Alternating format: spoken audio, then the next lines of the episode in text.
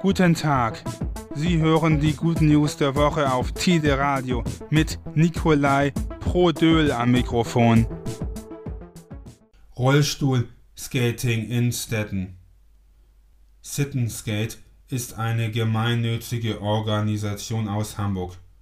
Sie möchte Menschen mit Behinderung mehr Bewegungserfahrung ermöglichen. Bei Rollstuhlfahrenden hauptsächlich durch das Skating. Die Gründer Lisa und David Lee Boser wollen mit Skating Skate zeigen, dass ein Rollstuhl auch ein modernes Sportgerät sein kann. Dazu gibt es neben den Treffen auch eine Lernplattform. Außerdem gibt es einen YouTube-Kanal mit Videos rund ums Rollstuhl-Skating und das Leben mit Behinderung. Das Rollstuhl-Skate-Projekt ist mittlerweile auch in anderen deutschen Städten angekommen, zum Beispiel in Bremen, Dortmund und Hannover. Durch verschiedene Projekte soll die Gesellschaft insgesamt inklusiver werden. Vorurteile sollen abgebaut werden. Ein neues Projekt der Initiative gibt Rampen an Geschäfte aus, damit Rollstuhlfahrende diese ohne Barriere besuchen können. Frauenrechte im Iran Iranische Frauen durften bislang nur in Ausnahmefällen beim Männerfußball zuschauen. Seit der Islamischen Revolution 1979 wurden weibliche Zuschauerinnen weitestgehend von Besuchen der Fußball- und anderer Sportstadien ausgeschlossen. Das wird sich nun ändern, denn ab der kommenden Saison dürfen Frauen nun regulär die Spiele besuchen. Der Fußball-Weltverband FIFA hatte bereits seit einigen Jahren Druck gemacht, dass sich diese Situation ändert. Jetzt seien die Stadion im Land bereit für den Besuch von Frauen, sagt Mehdi Taj, der Chef des iranischen Fußballverbands. Im August beginnt die Saison für die höchste iranische Fußballliga. 400.000 Schulessen in Kenia. Food for Education ist das bisher größte Programm für Schulessen in Afrika.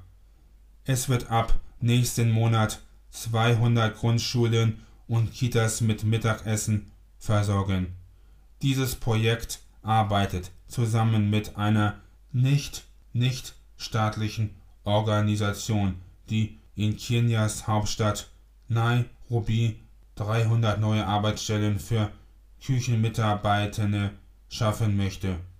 Aktuell bekommen bereits 140.000 Kinder in Kenia Schulessen mit Hilfe von Food for Education.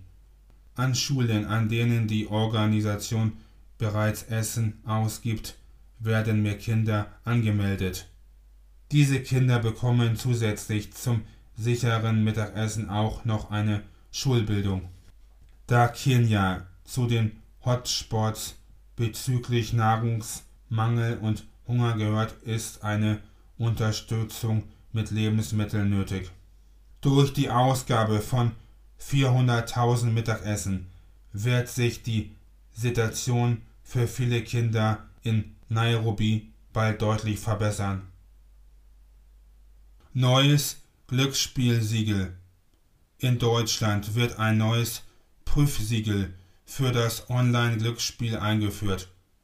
Seit dem 1. Juli 2023 soll ein neues GGL Prüf- und Erlaubnissiegel für den Online-Glücksspielmarkt für mehr Sicherheit und Transparenz sorgen. Verbraucher sollen dadurch besser geschützt sein und schnell erkennen können, welche Glücksspiele legal und welche illegal sind. Vertrauenswürdige Anbieter von Glücksspielen können das Siegel fortan auf ihrer Homepage präsentieren. Sie informieren mit dem Siegel, dass sie über eine staatliche Erlaubnis in Deutschland verfügen und sich an die Vorgaben des Glücksspiels Staatsvertrags zum Spielerschutz halten. Laut Aufsichtsbehörde werden in Deutschland jährlich rund 13,4 Milliarden Euro im legalen deutschen Glücksspielmarkt umgesetzt. Ein Großteil davon sind Sportwetten, gefolgt von Klassen- und Soziallotterien.